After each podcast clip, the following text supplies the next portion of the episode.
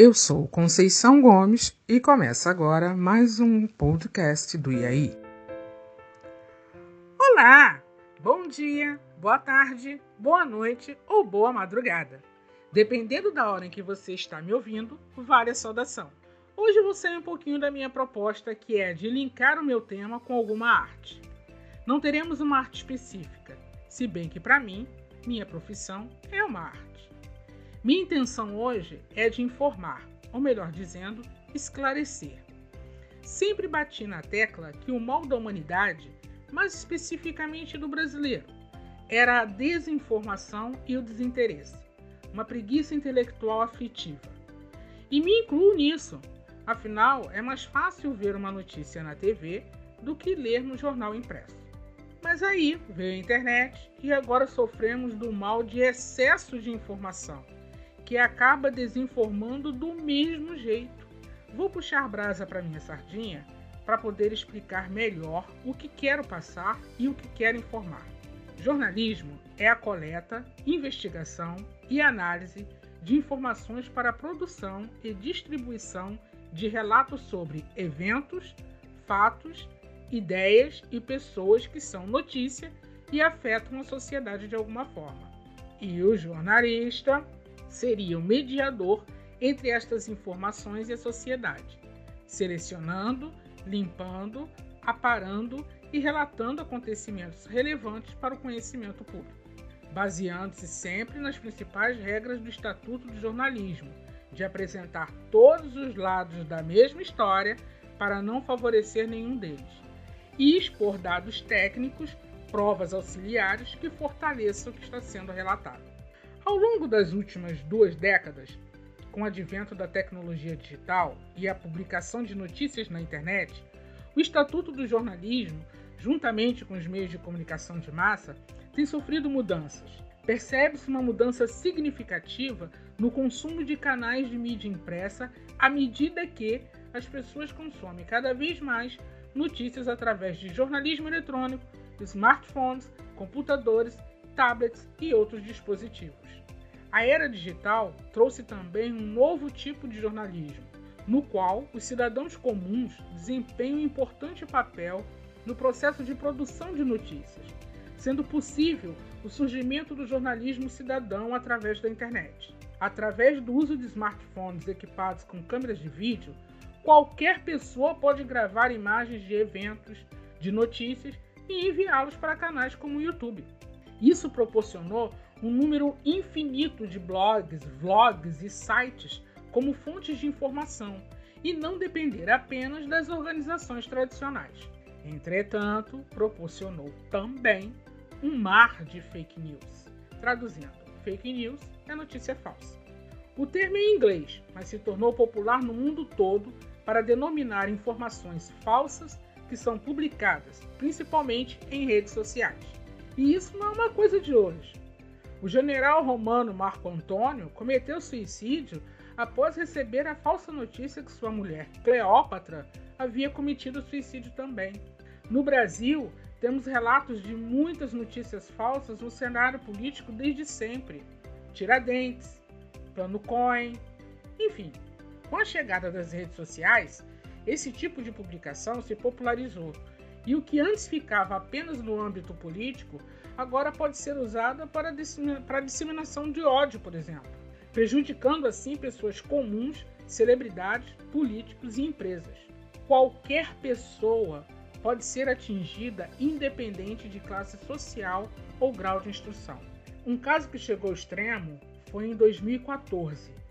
Uma dona de casa que morreu após ter sido espancada por dezenas de moradores de Guarujá, no litoral de São Paulo.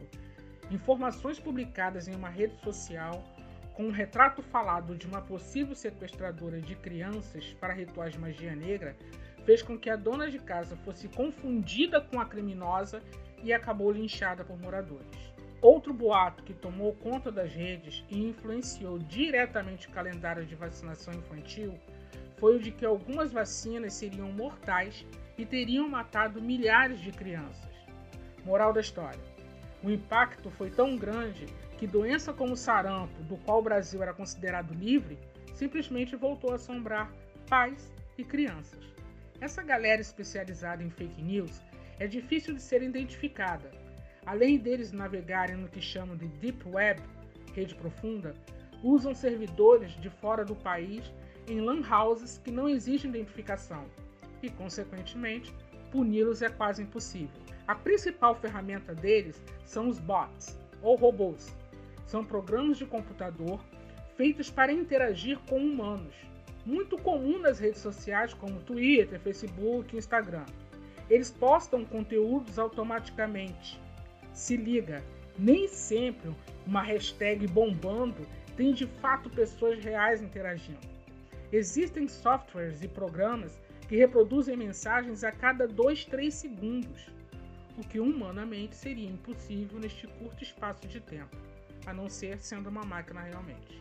O objetivo é entrar nos trending topics, tradução tópicos de tendências, e assim influenciar debates, promover pessoas e empresas e reforçar pensamentos. Porém, é relativamente fácil identificar um bot. Os conteúdos são muito parecidos, se não iguais. O intervalo de publicação é muito curto.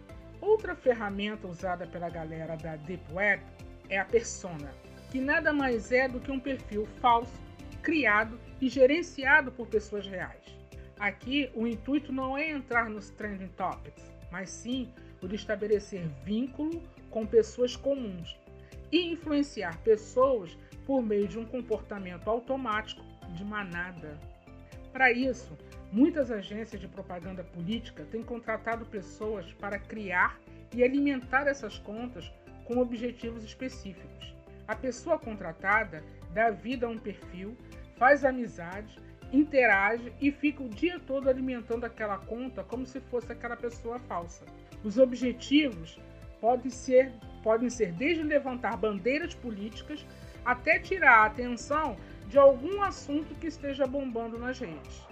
Ao me aprofundar no assunto, percebi que nem todos os bots são maus, alguns necessários, como os atendimentos automatizados de operadoras de telefonia, bancos, sites de vendas e os usados nas redes sociais para otimizar o tempo ou simplificar uma busca ou preferência. Já os personas, estes são maliciosos de fato. É uma pessoa se passando por outra ou por outras pessoas para te seduzir, enrolar, ludibriar. E são tão funestos que identificá-los é muito mais difícil que um robô. Porque é uma pessoa real, que tem humor, faz amizades, interage. Até perceber que ele não é o que parece ser, você comunica a plataforma, ela exclui, ele volta com outro perfil e começa tudo de novo. E para piorar o cenário, agora também tem os personas que clonam e sequestram perfis para se tornarem mais íntimos de nós. Assim sendo, desconfie se um amigo de repente começa a postar comentários estranhos no perfil dele. Provavelmente é um perfil roubado, clonado ou sequestrado. Por fim, fake news, boato ou fofoca não importa a denominação, não é bom para ninguém. A maneira mais efetiva de diminuir os impactos das fake news é cada um fazer sua parte, compartilhando apenas aquilo que tem certeza de que é verdade. O ideal é duvidar sempre e procurar informações em outros veículos, especialmente nos conhecidos como grande mídia. E existem plataformas de checagem de fatos que podem ajudar a saber se uma notícia compartilhada nas redes é falsa. Dependendo do levantamento, é possível descobrir se as informações que circulam no WhatsApp, Facebook e Instagram são verdadeiras ou não. Hoje, várias agências, sites ou iniciativas coletivas oferecem checagem de notícias compartilhadas, tais como a Fato ou Fake, Truco, Aos Fatos, Comprova, entre outros. A comprova, por exemplo, tem como objetivo identificar e enfraquecer as sofisticadas técnicas de manipulação e disseminação de conteúdo enganoso. Os jornalistas do Comprova contextualizam e investigam informações para verificar a veracidade da notícia. Eles usam etiquetas para reforçar as conclusões de suas verificações, que podem ser enganoso, conteúdo retirado do contexto original e usado em outro com o propósito de mudar o seu significado, que induz a uma interpretação diferente da intenção de seu autor.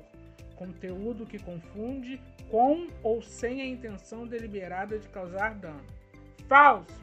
Conteúdo inventado ou que tenha sofrido edições para mudar o seu significado original e divulgado de modo deliberado para espalhar uma mentira. Sátira, memes, paródias e imitações publicadas com o intuito de fazer humor.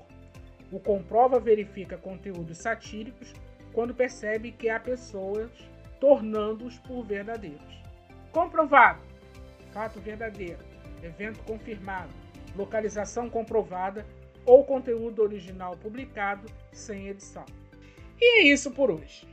Espero que tenha gostado do episódio, ou pelo menos que tenha sido esclarecedor sobre o que é e o dano que pode causar uma notícia falsa. Portanto, espero que antes de compartilhar qualquer coisa no WhatsApp, Facebook, Twitter ou Instagram, você procure ter certeza que é verdadeira a informação compartilhada, principalmente no momento em que estamos atravessando em que nunca a internet foi tão necessária e parceira de todos nós no mundo.